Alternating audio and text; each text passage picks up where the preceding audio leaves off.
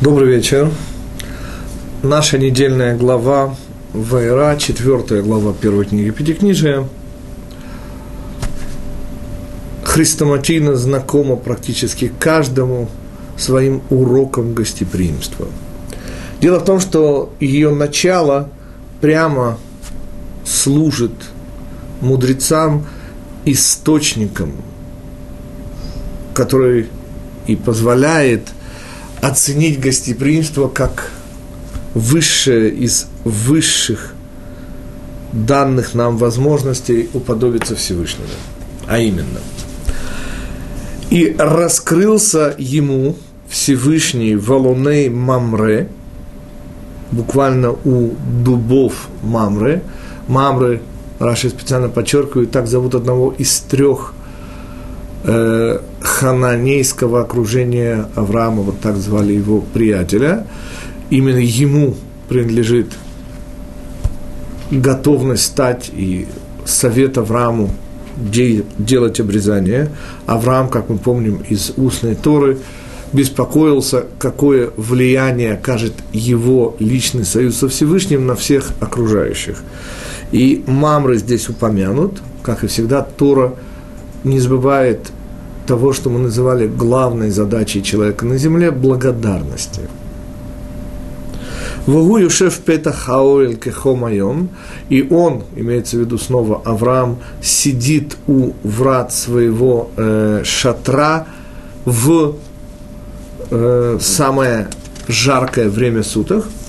Устная Тора тоже хорошо известно, говорит о том, что Всевышний, который раскрывается Аврааму после обрезания, приходит навестить больного, вот отсюда мы видим и обязанность навещать больных, заботиться и о том, чтобы Авраам не был, не дай Бог, еще не излечившийся от недомогания после операции обрезания, не был бы вынужден ухаживать за гостями. Отсюда, говорит устная Тора, это приводит и Раши, вот это невероятное раскрытие солнца. Очень интересно еще одна э, важнейшая параллель.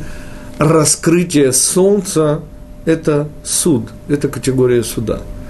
И э, Раши приводит вслед за мудрецами идею о том, что у солнца есть своеобразный футляр, и отси хама минартика – так говорят мудрецы, он вытащил солнце из футляра.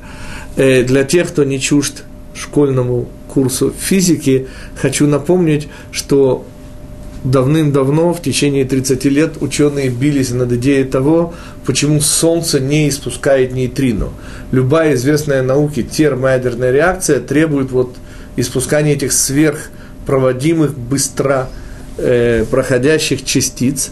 Их пытались ловить 30 лет, и в конце концов, убедившись окончательно в том, что термоядерная, по всей видимости, никто точно не знает, реакция на Солнце нейтрино не выпускаются, пришли вынужденно к выводу, и это то, что, как я слышал, господствует в сегодняшней астрофизике, наличие вокруг Солнца футляра, прямо как у Раши и у мудрецов, который задерживает эти нейтрино.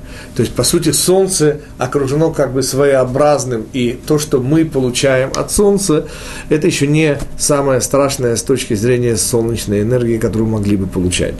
И все это снова наводит на мысль о категории суда, поскольку сказано, что Солнце будет раскрыто, и в его лучах мерзавцы будут жариться, а праведники исцелятся. Ну, собственно, как и полагается по категории суда, который, естественно, праведников оправдывает и, наоборот, поступает с мерзавцами. Так вот, здесь приблизительно та же самая очень интересная параллель, отметьте ее, ситуация, и, по всей видимости, поколение Авраама выдержать такое солнце не может никто. Даст Бог, чтобы в нашем поколении было по-другому. И единственный, кто может выдержать это солнце, хотя ему это очень тяжело, это сам Авраам. Он праведник, его категория суда не задевает, и тогда, как известно из устной Торы,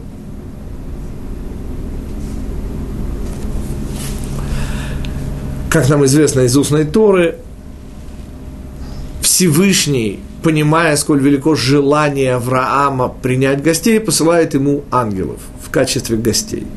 И вот здесь начинается то, что вызовет наш самый-самый первый и самый-самый главный вопрос.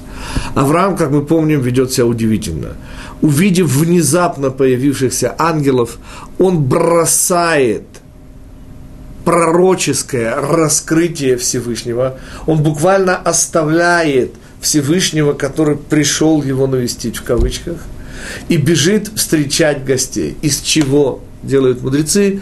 Удивительное заключение – что важнее гостеприимство, чем даже принятие Каббалат Пнейшхина, чем даже принятие самого э, света Всевышнего. Вот этот далеко идущий вывод наталкивается на потрясающей важности вопрос. Я уже не говорю о том, что как это может быть оставить Всевышнего ради гостеприимства? Но вопрос на самом деле куда более страшный. Простите, о каком гостеприимстве идет речь? Какое, извините, гостеприимство возможно оказать ангелам? Они что, нуждаются в ночлеге? Их можно напоить, их можно накормить. И ваше возражение о том, господа, что Авраам не разобрался, оно же никак, никак не помогает потому что Авраам, и представьте, что он не разобрался, тоже достаточно тяжело. Ну, допустим, мы это представили себе, да? Но, господа, человек, надевающий тфилин, я извиняюсь за крайность примера, точнее, ему кажется, что он надевает филин, а тфилин неправильно написан.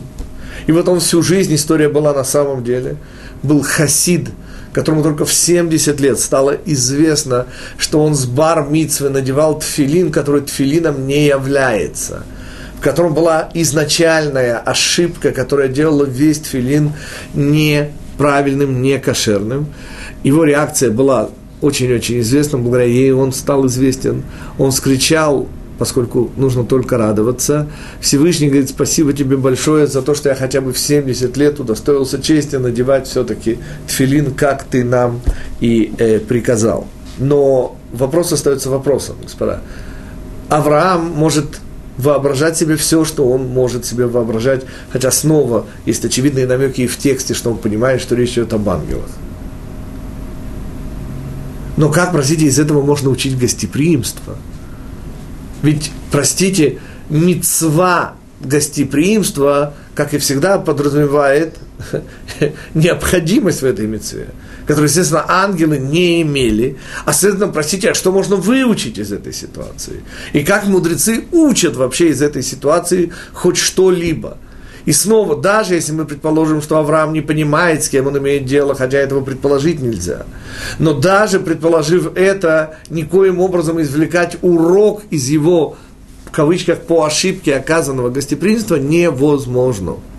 И здесь мы впервые, пожалуй, в тексте Пятикнижия сталкиваемся с удивительным и совершенно волнующим утверждением, что наши праотцы знали и исполняли Тору, которая еще не была дана на Синае.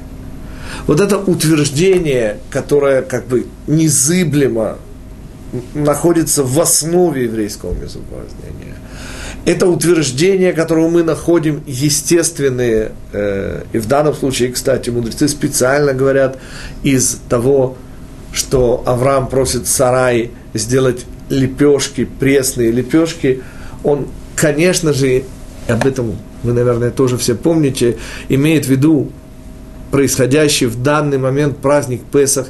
Простите, какой праздник Песах отмечает Авраам, коль скоро еще не было спуска евреев в Египет, евреи еще не вышли из Египта, Всевышний еще не раскрылся в Египте. Вообще о чем идет речь и как это понимать. И я всегда себе представляю следующим образом, вспоминая уже конец главы, в один чрезвычайно прекрасный, невероятно удивительный день, Авраам встает рано по утру, раскрывает пятикнижие Моисеева и говорит приблизительно следующее. Так, какой у нас сегодня день? Вторник. Так, говорит, что у нас написано? А, говорит, конец недельной главы Вайра. Заклание Ицхака. О, говорит, где Ицхак? Ну и так далее по тексту Торы. Как вы понимаете, эта картинка совершенно невозможна. Но, простите, а как прикажете понимать сказанное мудрецами о том, что наши працы Авраам, Ицак и Яков знали и исполняли Тору, и в данном случае претензия мудрецов на то, что речь идет о Песахе, простите, каком Песахе, и так далее, и так далее, и так далее. Так вот, на все эти вопросы ответ будет одним и тем же, и потому невозможно переоценить важность этого ответа. Собственно, самая простая ссылка в данном случае – это Рав Моше бен Нахман и его э, введение в комментарии на Пятикнижие Моисеева, где он вслед за мудрецами объясняет, что есть четыре уровня Торы. Напоминаем, что по известнейшему Мидрашу Тора предшествует этому миру, по сути, она является его причиной.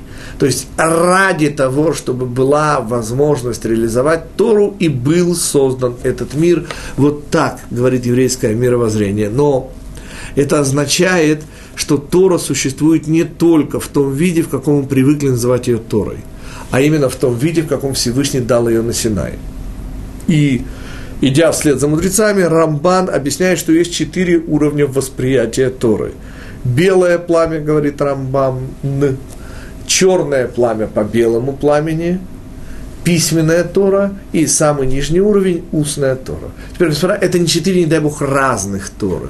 Это четыре уровня восприятия для тех, кто немножко учит Кабалу. Конечно, здесь по четырехбуквенному имени Всевышнего – Хохма, Бина, Зеир, Анпин и Мальхут. Мальхут – это уже полное, абсолютное принятие Торы на земле, и это, конечно же, устная Тора. Верхний уровень Торы, который называет мудрецы белое пламя, расшифруем. Пламя – это то самое, которое появляется на Синае, и в данном случае мы, идя за мудрецами, расшифровываем и говорим, что пламя – это символ духовности, это не просто огонь, который всегда стремится к верху, к небу, это еще материальное событие, определение моего учителя Алмойши Франка, материальное событие, которое уничтожает материю, направленное против материальности, это символ духовности. И огонь, белое пламя, белый – это составляющий цвет. И можно сказать, что белое пламя – это вся информация, вся истина без всяких ограничений, это Тора на уровне Всевышнего. Следующий уровень, более низкий Торы, черное пламя по белому пламени, все, еще речь идет о духовном, о духовной форме, еще нет материального, но черное по белому – это, конечно же, аналог нашего текста, это уже сужение Торы, еще не на уровень слов, это служение Торы, сужение Торы на уровне идей. Это Тора на уровне ангелов. И тут два слова об ангелах, господа. Сразу договоримся о терминах. Ангел, буквально посланник Всевышнего. Таким посланником, например, может быть мысль. Отдельно взятая мысль, очевидный ангел Всевышнего. Понятно, мысль, которая идет сверху.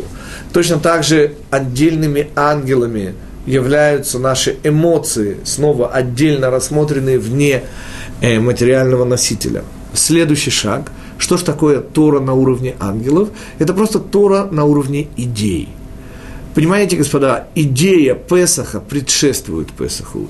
Идея исхода из материальности, из эго, из вот этого собственного, субъективного видения мира, вот выход из этого – собственно, не требует еще материального спуска евреев, их э, сформирования там, в Египте, как народа и в конечном исходе исхода.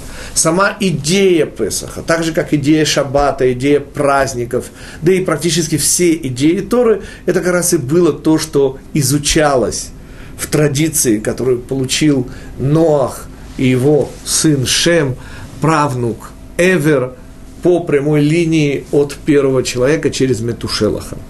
К чему я подвожу? Все те знаменитые Ешивы Шема и Эвера, например, в которых учились Яаков, а до этого Ицхак, все они не более чем устная передача неизменной традиции, полученной от первого человека, а им, конечно же, от Всевышнего. И вот эта устная традиция, изучающая идеи Торы, это и есть та Тора, которую изучали наши працы. Так в чем, например, заслуга Авраама? Господа, напоминаю, что разные идеи можно реализовывать совершенно по-разному. И пример, который я всегда очень люблю приводить, это идея радости. Есть люди, которые от радости пускаются в пляс – есть те, кто лучезарно улыбаются. Да? Есть те, кто громко вопят от радости. А в нашей 33-й гвардейской школе от радости давали тяжелым портфелем по голове. Господа, от самой-самой, что есть, чистой радости, узнав о пятерке на контрольной или... Вот такая школа была, господа. Ну и люди соответствующего уровня. Я о чем? Я о том, что заслуга Авраама в том, что, зная о идее еврейского народа, зная об идее, которую должен реализовать еврейский народ. Авраам, а его имя мы вслед за мудрецами расшифровали как Ав Арам Нагараим, отец народов Междуречия. И помните, мы с вами объяснили, от чего Сарай не могла и Авраам иметь детей, от того, что они были учителями. Учителя не нуждаются в биологических детях, у них все ученики дети – и потому только их совершенно невероятное подвижничество. Когда Авраам и Сарай берут на себя роли Авраама и Сары, то есть роли родителей еврейского народа, меняет их личную судьбу. Тем самым заслуга Авраама и всех наших працев, и это, конечно же, их выбор, и это то, за что и мы их чтим, а Всевышний, естественно, их вознаграждает – это их выбор, они выбрали реализовать идею еврейского народа в форме, которую мы знаем как тройка наших працев, Авраам, Ицхак и Яков, это был их выбор, их форма. Форма, которую они придали вот этой идее еврейского народа, форма, которая стала вечной. И называется заслуга Авраама, Ицхака и Якова, которая и дает возможность всем их потомкам в каждом поколении, говорят мудрецы, присутствует эта заслуга, и с помощью ее как энергетически, так и на идейном уровне мы и способны существовать и реализовывать Тору. Таким образом, подводим итог. Самое-самое главное, что следует сказать. Мы с вами сейчас говорим о Торе идей – Тора, конечно же, будет дана в свое время, это будет во второй книге Пятикнижия, после исхода из Египта еврейскому народу, который к тому моменту сформируется. Пока же речь идет о трех праотцах, чья высочайшая заслуга в том, что они используя Тору на уровне идей, смогли реализовать в этом мире идею Израиля, идею еврейского народа. И лучшая иллюстрация – идея гостеприимства – Господа, когда мы говорим о гостеприимстве как о мецве, то эту мецву можно исполнить только на бездомном, голодном, нуждающемся в гостеприимстве человеке. Ее нельзя исполнить с помощью ангелов. Но если мы говорим об идее гостеприимства, господа, то здесь тем более. То есть, если Авраам столь расточительно тратит энергию, бросает в кавычках Всевышнего, чтобы проявить вот эту идею, чтобы нас научить гостеприимству, то на уровне идеи, господа, я хочу вспомнить еще одну. Эта тема появится только через три недельные главы. Я еще называю это новости зоотехники. Речь идет о том, месте в недельной э, главе Китице, когда Яков, это уже седьмая глава первой книги Пятикнижия, когда Яков оставляет отчий дом и в конечном итоге оказывается у Лавана, где вынужден ради, в кавычках, заработка, и вот это и есть новости зоотехники, расщеплять прутья, дабы получить приплод – Помните, вместе с лучки овец и коз он расщепляет прутья и новости зоотехники. Господа, те, кто собираются смеяться, подождите.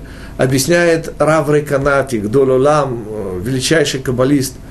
17 столетие, что речь идет о чем? О тфилин, не просто о головном тфилин. Какое, простите, имеет отношение прутья к головному тфилин? Ответ изумительно важный. Понимаете, объясняет Рав Рейканати, до дарования Торы в мире существуют только идеи, нет окончательных форм. И то, что делает Яаков подобно тому, что делает сегодня еврей, конечно, к сожалению, нет на нашем уровне это сравнивать, но общая идея одна и та же. Не случайно тфилин, он над волосами, он как бы над всем, что э, венчает человека, он самое высокое, и это связь человека с корнем его души, связь человека со Всевышним. Вот именно на эту связь и намекает рассказанное Торой, не случайно выбраны там не просто так прутья, господа, там, понятно, появляется шакед. Шакед – это не только миндаль на иврите, это целую лекцию надо читать. Шакед, который обычно переводится как миндаль, означает еще и упорство, прилежание, настойчивость, шкеда. И нет у нас сейчас времени заниматься те, кому это интересно, как всегда, слава Богу, мне есть куда вас отсылать. Это второй год нашей учебы в juniversity.org, когда мы учим не опасные связи 2. Вот там есть подробное описание. Тема называется «Луз», и возрождение из мертвых. Там подробнейшим образом мы разбираем вот этот эпизод, что мне важно сейчас. Что Равры Канати недвусмысленно утверждает, что все, что сделал Яков с помощью особых видов растений, он создал удивительнейший канал связи на уровне, прямом уровне корня своей души. Понятно, корень души Якова, это вообще-то говорят, называется в Кабале мир Ацилут – это мир, который переводит сюда ничем не ограниченную энергию. И вот это принятие этой э, неограниченной ничем энергии и дало здесь на земле вот это потрясающее изобилие Всевышнего, которое выразилось в рождении крапчатых и прочих пятнистых овец и коз. И снова, для чего этот пример? Показать вам удивительнейшее, невероятнейшее, что случилось тогда, 6 Сивана, почти 1350 лет тому назад. Дарование Торы в слова, дарование Торы в определенные формы привело к совершенно уникальной вещи. Ведь как поступил Яаков с теми прутьями, которые он использовал для своей работы? Ответ очевидный, он их выбросил. Также и Синай, господа, напоминаю вам, как только Синайское откровение закончилось, утратило свой статус выделенности. Этот статус навечно закреплен за горой Мория, потому что там Всевышний выбрал место, где его присутствие не исчезает никогда. Вот там форма абсолютно, там уже уровень устной и, конечно же, э, письменной Торы. Но там, когда на уровне працев, на уровне Торы, идей, форма еще не была закреплена. И потому сегодня Полохи – это важнейшая иллюстрация того, что изменилось в мире с дарованием Торы. Появилась вечность формы. Если ваш бархатный мешочек для тфилин истрепался и даже порвался, то, господа, Аллаха, его нельзя выбрасывать в мусор. Он, который был носителем тфилин, приобретает статус. То есть, что изменилось в мире? Сегодня к душа влияние Всевышнего на этот мир приобретает вечные формы.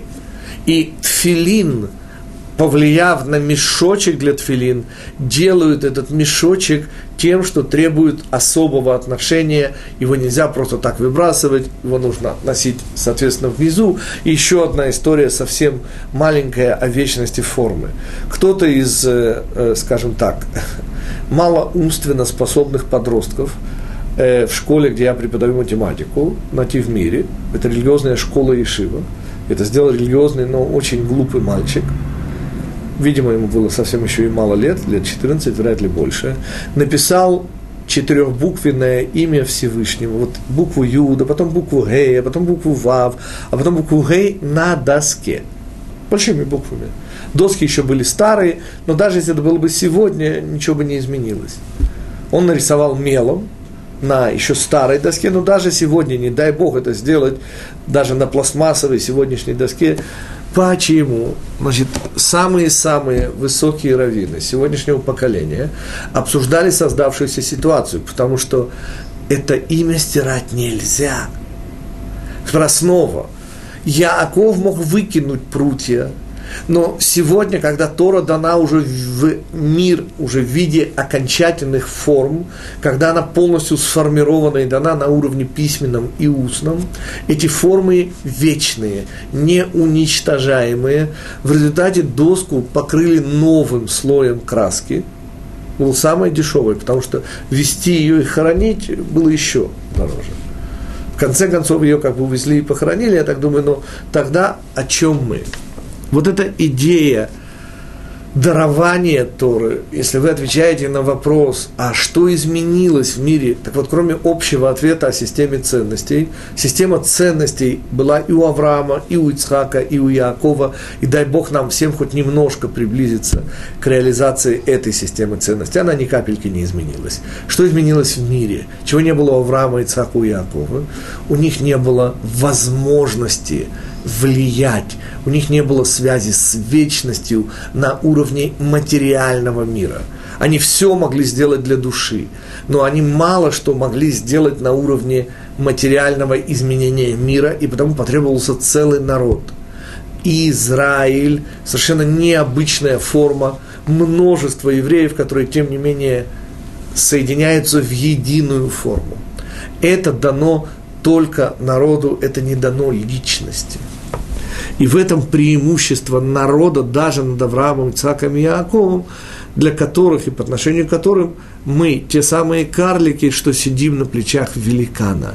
То есть мы на основе, которую создали Авраам, Ицак и Яков, в результате смогли стать вот этим удивительным существом Израилем, которому и обратился Всевышний, сказав «Анохи Ашем Элокеха» – «Твой» это обращение и означало рождение Израиля новой, доселе не бывшей сущности, формы вечной, первой вечной формы на земле. И это первая вечная форма на земле и есть народ Израиля. Таким образом, подводим итог и переходим ко второй части нашего комментария на недельную главу Ваера. Заодно и воспользуемся таким переходом, чтобы ответить э, на вопросы, которые уже поступили. Но вначале подведем одну минутку итог. Снова, господа, урок гостеприимства Авраама – это идея гостеприимства, которая продемонстрирована, и здесь работает тем более. Это именно идея, которая совершенно не требует – тех материальных форм, к которым мы с вами привыкли и которые стали нашим достоянием после дарования Торы. Таким образом, нет никакого противоречия между знанием Авраама, Ицхака и Иакова, знанием их Торы – это Тора идей, это черное пламя по белому пламени. И высочайшая их заслуга – это, конечно же, выбор, в какой форме были реализованы эти идеи. Э, повторю самый простой из вопросов название нашего сайта, где можно подчеркнуть подробности о нашей образовательной программе дистанционного обучения.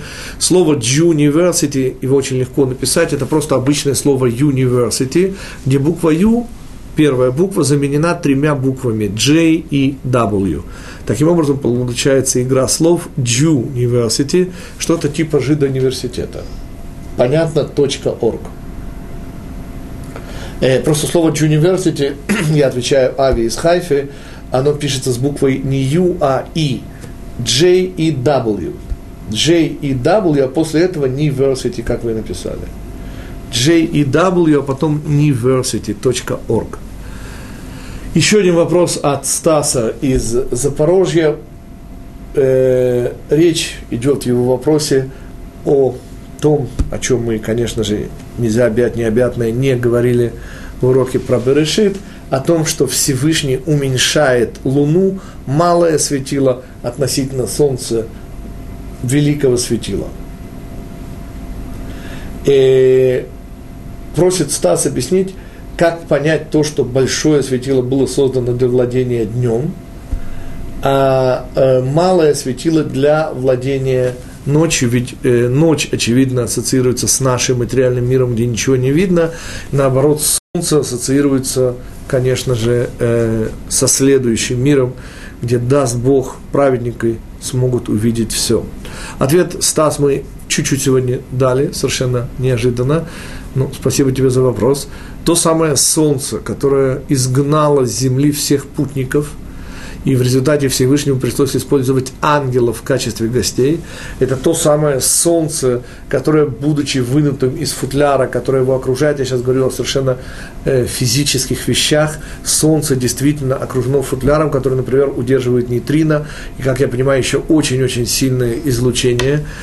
Так вот, именно это солнце, конечно же, ассоциируется с истиной, со следующим миром, и оно должно было царить Э, в мире, в том мире, в котором должен был работать первый человек. Но, к сожалению, в результате промаха первого человека и Стас э, в семи днях творения, это специально подчеркивается, все те, в кавычках, недостатки в творении, в частности, уменьшение Луны, это все только потенциал, который был реализован через промах первого человека.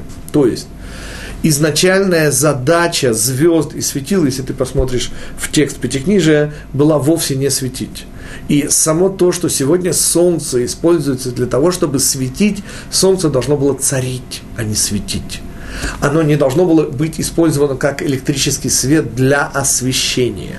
Задача солнца, задача света была совершенно иной. Давать прямой, наикратчайший э, выход на истину, давать прямой контакт с истиной. И этот свет действительно ожидает только тех, кто поднимется на ступеньку следующего мира. Соответственно, то, что мы имеем сегодня, к сожалению, это вовсе не то выдержать э, настоящую истину, господа, дано отнюдь не всем, а только лишь праведникам или тем, кто находится около этого уровня. Окей, мы двигаемся э,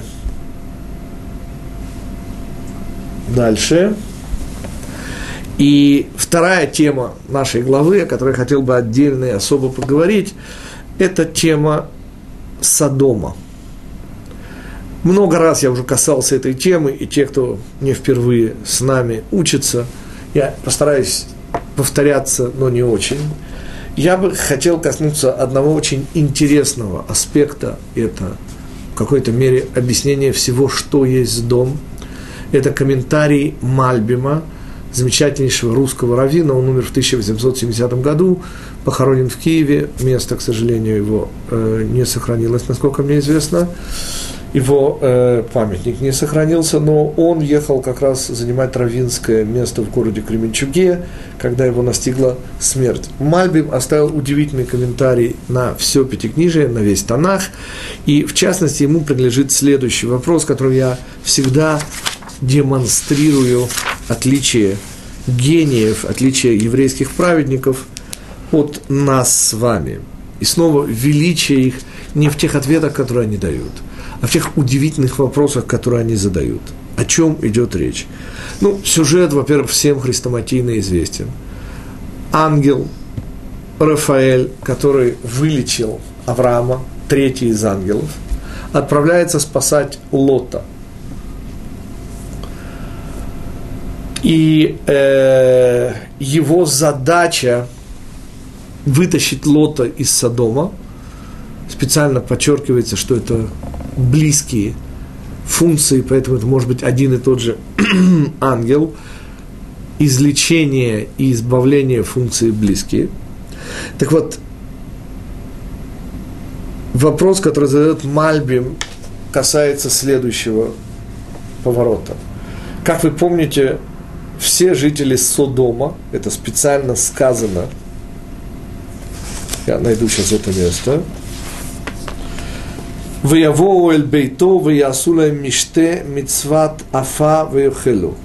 И ангелы отправляются в дом Лота, и там происходит и это очевидная параллель тому, что было у Авраама. Здесь мы тоже видим гостеприимство по отношению к ангелам.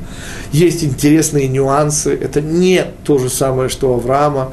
Авраам говорит более, э, говорит меньше, делает больше. Но мы сейчас не касаемся Лота. Меня сейчас интересует вопрос, который задает Мальбим, и который, по сути, есть ключик к пониманию того, что такое был Содом. А заодно коснемся и содомского греха, которым почему-то, хотя речь идет о чем-то куда более страшном, стали называть мужеложество. Таким образом, терем Ишкиву, еще прежде, чем после трапезы гости, как и полагается, в гостеприимном доме улеглись, Веанашей Хаир, обратите внимание, господа, и люди города, Анашей из дом здесь два раза подчеркивается, и мудрецы говорят, все – все мужское население этого города, Низбу Алабайт, окружили, точнее, э, осадили дом. Минар Вадзакен, господа, обратите внимание, Тора расточительно на слова до безумия просто. Мало того, что нам сказали люди города, повторили люди Содома от э, э, подростка до старика. Коль хаам Микаце. Все, даже самого, все без всякого исключения. И Мальбим задает вопрос, господа, оцените. Он задает вопрос очень простой. Простите, пожалуйста, говорит он. Им что, всем на ночь глядя не спалось? Им всем на ночь глядя приспичило и не что-нибудь, а именно справить свою гомосексуальную нужду. Господа, не верю. Только снова, во-первых, Мальбим, который обращает внимание на совершенно, ну, ну сколько слов, зачем? Тора, видимо, говорит здесь что-то супер важное. Уж если Тора не скупится на слова, то наверняка здесь звучит что-то потрясающее. И потому вопрос Мальбима – это прожектор, а дальше, господа, уже все просто. Понимаете, предположить, что на ночь глядя все от мала до велика приходят, господа, это даже не смешно. Тогда о чем идет речь? И вот здесь Мальбим дает определение, что такое содомизм. Понимаете, это совсем-совсем просто. Когда Лаван, обратите внимание, чуть-чуть ниже, это снова Мальбим обращает наше внимание, предлагает им, казалось бы, вещь куда более естественную, ну, ради Бога, разыгрались у всех в одночасье половые гормоны, да? и он предлагает им своих дочерей – то, господа, их реакция это не просто отвержение, это не значит, что они все чистые, исключительно гомосексуалисты и, естественно, возражают против девушек. Речь идет совершенно не об этом, а о чем? Давайте только прочитаем вам это место. Вейце алехем лот, и вышел к ним лот, хапетаха, и стал у дверей, но дверь закрыл за собой и сказал, пожалуйста, братья мои, это обращение тоже много стоит, у нас нет времени об этом сейчас говорить, но уровень лота, который разрывается между племянничеством, в кавычках, у Авраама и собственным садомством, это действительно вещь для отдельного урока, и вообще роль лота и так далее, не сегодня. И вот он предлагает двух э, своих невинных дочерей. Реакция же людей. Ваюмру гаш хала. Я сказал ему, уйди, уйди с глаз долой. В смысле, ты, ты, ты говоришь мерзости нам. Ваюмру хаехат балагур ваишпот шпот, а та и один пришедший сюда, ты будешь нам законы устанавливать. Еще раз, господа, объясняет здесь Мальбим. Речь вовсе не идет ни о каком распутстве, господа. Все значительно-значительно хуже. В аналогичной истории, те, кто помнит конец книги судей – бандиты, к сожалению, еврейские бандиты удовлетворились именно своим распутством. Здесь же речь идет, и потому нельзя путать ни в коем смысле всякое сходство случайно. Господа, я вам напоминаю важнейший анекдот советского периода. Говорит, как ваша фамилия? Говорит, Брежнев. Что, говорит, неужели родственник? Нет, говорит, даже не однофамилец. Понимаете, жители Содома пришли испос, исполнять высокий гражданский долг, я подчеркиваю. Их праведное возмущение предложением Лота, который пытается их подкупить, вот с этим именно и связано. Они не подкупны, господа. Мало того, вот этот приход всех от мала до велика говорит об удивительной особенности Содома. Круговая порука. Помните страшные слова, их потом использовали большевики. Кто не с нами, тот против нас. Еще добавил к этому буревестник революции, не хочу даже вспоминать его по имени, если враг не сдается, то его уничтожают. Так вот, господа, вот эта культура, садомская культура, которая возвела в закон беззаконие, которая утверждала, что никоим образом никакой морали не существует вообще, а проявление любых чувств, не просто отрицательная вещь, а наказуемая уголовно вещь. Их нравы рисуют мудрецы одним коротеньким мидрашем. Дочь Лота, которая оказалась способной, вопреки окружению на гостеприимство, и дала умиравшему от жажды нищему воды и э, еды, была уничтожена способом, который тяжело представить себе, даже немножко зная э, способности, например, китайцев или других восточных народов к пыткам. Ее поставили, вымазанной в мед, говорит Мидраш, перед ульем, и она умирала от укусов пчел. Если вы себе это можете представить, Мидраж говорит, что ее крики была последняя капля, которая переполнила чашу терпения Всевышнего и вызвала категорию суда. Напоминаю, господа, что сейчас на месте Содома находится биологически совершенно мертвое, так и называется по-русски мертвое море. А те, кто были в этом районе, могут понять, почему мудрецы говорили, что здесь когда-то существовало то место на Земле, которое по своим климатическим условиям было максимально похоже на Эденский сад. Еще и сегодня вот эти удивительнейшие пресные ручьи, и я вам не говорю про Энгеди, господа, чуть дальше, к сожалению, это отдали почему-то арабам, но это уже к Рабину относится, не к нам, господа. Знаменитейший оазис Иерихонский, где Вади Уджа, где стекают прекраснейшие э, пресноводные ручьи, которые питают все, что там есть. Там растет, господа, это те, кто не видел, просто это невозможно передать. Там растет все, господа, от умеренных до тропических культур. Там растут то и в таком изобилии, что это нужно просто увидеть даже, не буду тратить сейчас слов. Что мне да важно. Так почему такое резкое отрицание? Абсолютная мера за меру – Господа, если мы используем свою жизнь для себя, это и есть садомизм, господа, то в чем проблема? Ответ, он страшный, и я его формулирую для себя так, господа. Если человек живет ради желудка, то тогда, господа, сначала ест он, а потом трупные черви едят его. И этим все завершается. Потому что главный закон этого мира – мера за меру. Если человек живет, как он хочет, точнее, как хотят его желания в нем, то вместе с концом желаний заканчивается и он. И никакой вечности и речи быть не может.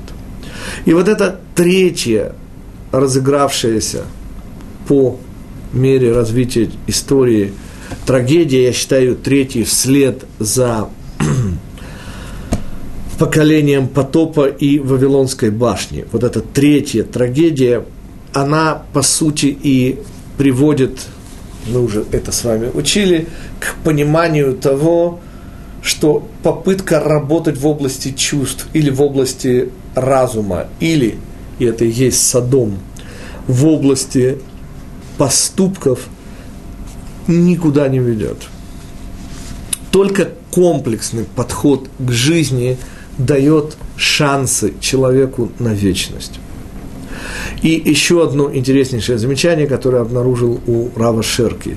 Так при чем здесь все-таки гомосексуализм? Почему он выбран в качестве? И очень интересный ответ со ссылкой на своих учителей дает Рав Шерки. Он говорит следующее. Всякое общество, которое чувствует безысходность, которое чувствует отсутствие будущего, развивает в себе вот эту малопривлекательную привычку, поскольку основная идея гомосексуализма – дети не нужны. Дети не востребованы. Они вообще не нужны, и жизнь существует только пока я существую. Нет никакого продолжения. И в этом контексте – именно в этом контексте мы должны видеть Содом. То есть как ту культуру, которая сама изнутри уже ощущала себя как не имеющая права на существование. Аналогии современные, господа, проводите сами. Я только напомню, что удивительно нового внесло современное нам человечество в область половых гормонов. Ведь, казалось бы, сказано и сделано уже все – но до этого не могли додуматься даже садомляне и все поколения, жившие до нас, господа. Я говорю сейчас о бюрократии. Вот это, господа, запись актов гражданского состояния мужчин, которая практикуется в городе Сан-Франциско или в Швеции или в других передовых местах.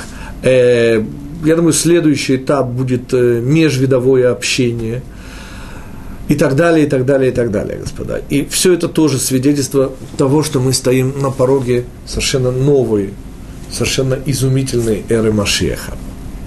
Возвращаясь же назад э, в Садом, что мы должны извлечь в качестве урока?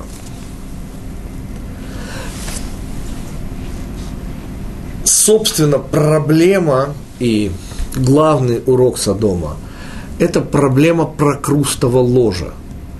То самое, которое вошло в греческие мифы, но начало которого, конечно же, в Содоме.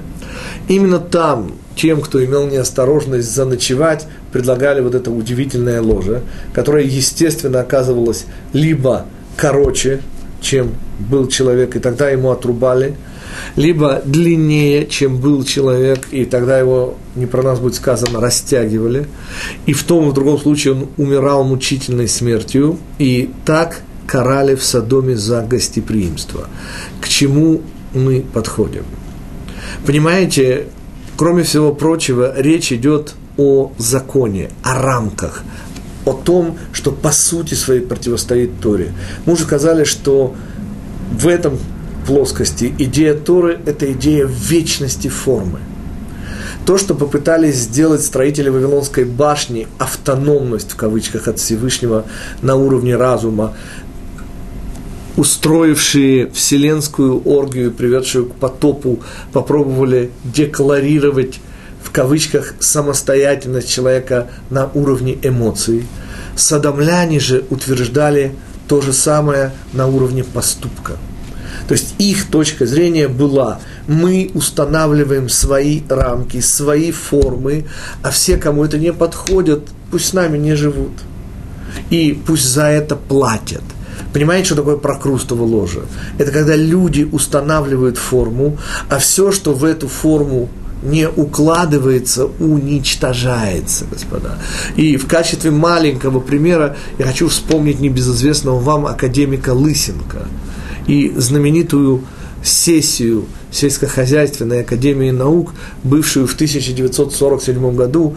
Удивительно хороший роман э, на эту тему написал «Белые одежды», как всегда, имя автора это Дудинцев, Владимир Дудинцев, да, спасибо.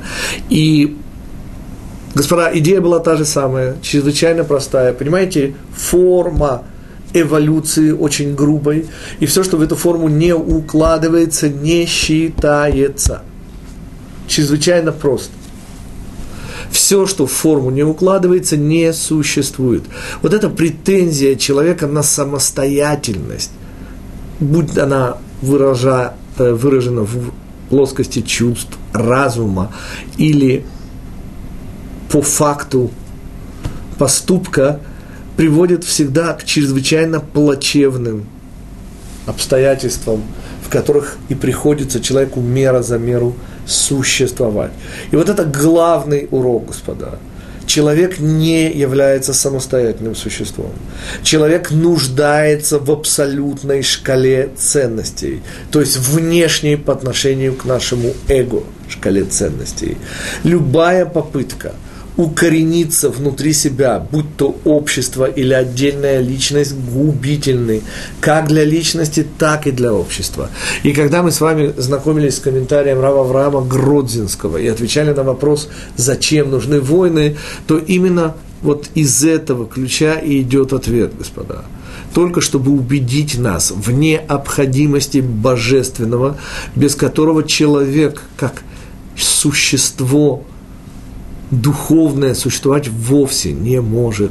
Любая попытка самостоятельности, отрезанности, автономности от Всевышнего дает по результатам либо Вавилонскую башню, либо потоп, либо Содом и Гамору. И выбор в данном случае между этими тремя ужасами нежелателен. Еще один очень маленький, но мне очень дорогой комментарий. Так уж получилось волю Всевышнего, что я получил математическое образование. А комментарий, который я услышал, я услышал э, в североамериканских штатах от ребенка, ему, по-моему, не было еще бармитсва, ему было лет 11, и он не просто, он задал вопрос и дал на него ответ. Вопрос, который он задал, э, а почему появляется в сцене, где Авраам пытается в кавычках торговаться со Всевышним, или не в кавычках, и предлагает Всевышнему, а если найдется 50 праведников, да? и помните, он доходит до крайней цены в 10, там появляется 45.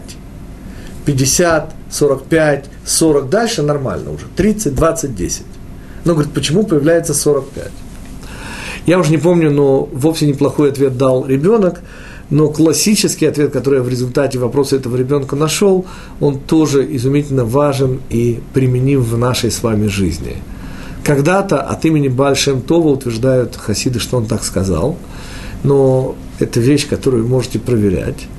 Сказал Бальшем Тов, там, где есть девять евреев, собравшихся для молитвы в Миньяне, я гарантирую, сказал Бальшем Тов, что найдется и десятый. И э, вот эти удивительные хасидские слова находят совершенно удивительный отзвук в комментарии, который я вам сейчас покажу. Число 45 – это, конечно же, 5 у 9. Ровно 5 городов, отсюда идет 50 то есть наличие социума, минимальный социум на уровне идеи, господа, снова не путать с Аллахой. Авраам, естественно, знал идею Миньяна. Он знал идею чего? Что минимальный социум, а вы же помните, что нужна точка опоры для того, чтобы перевернуть общество. И все, что хотел сказать Авраам, что если найдется в каждом из городов 10 не окончательно испорченных людей, то с их помощью, как с помощью рычага, можно перевернуть все общество. Отсюда 50. Понятно, что его минимальная цена оказалась в кавычках 10, потому что там, где нет социума, там, где нет миньяна, ничего сделать нельзя. Только на уровне личности, на уровне общества требуется минимальный социум. Но что ж такое 45? Ответ естественный. Это по одному не хватает до 10 во всех пяти городах. 5 у 9, кто еще помнит таблицу умножения, 45. И вот это число 45, говорят мудрецы, не более не менее, как предтеча слов Бальшемтова, который обещал, что там, где есть 9, будет и 10. И то, что пытается здесь сказать Авраам, что там, где будет 9, то ты, например, Всевышний может быть десятым, или я, Авраам, буду десятым. В любом случае, десятый уже найдется, и отсюда 45, ну, естественно, уже нет ни 35, ни 25, ни 15. И ответ 45 – это просто 5 и 9.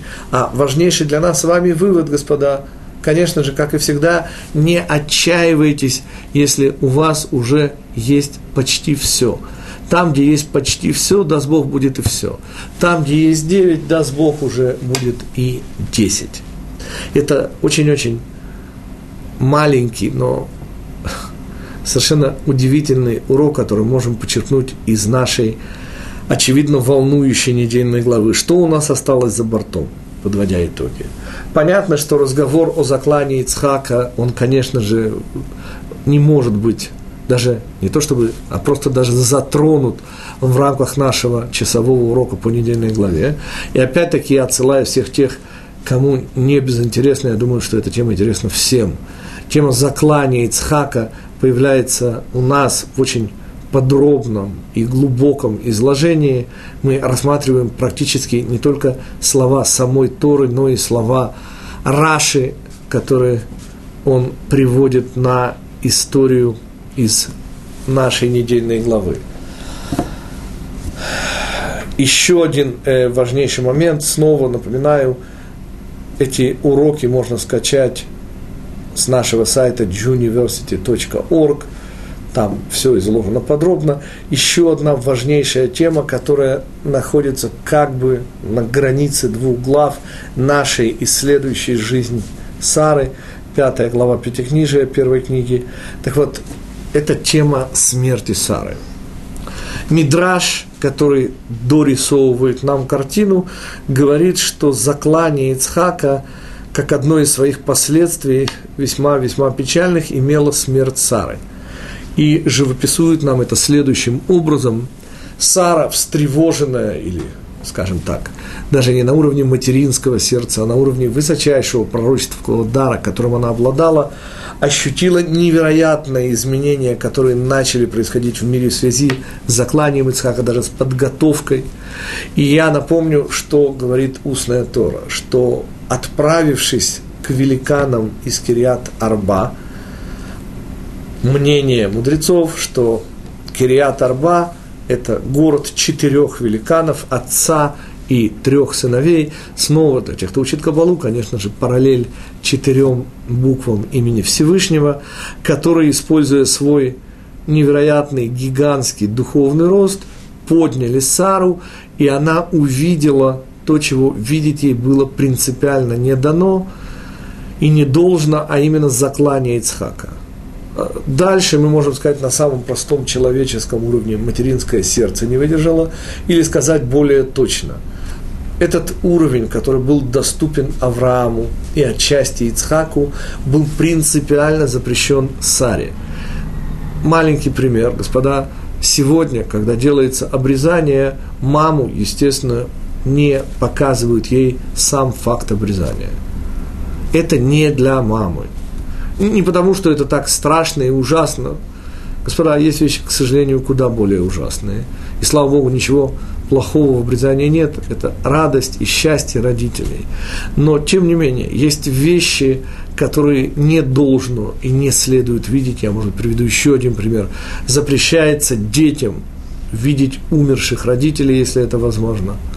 Для опознания желательно использовать любых других родственников.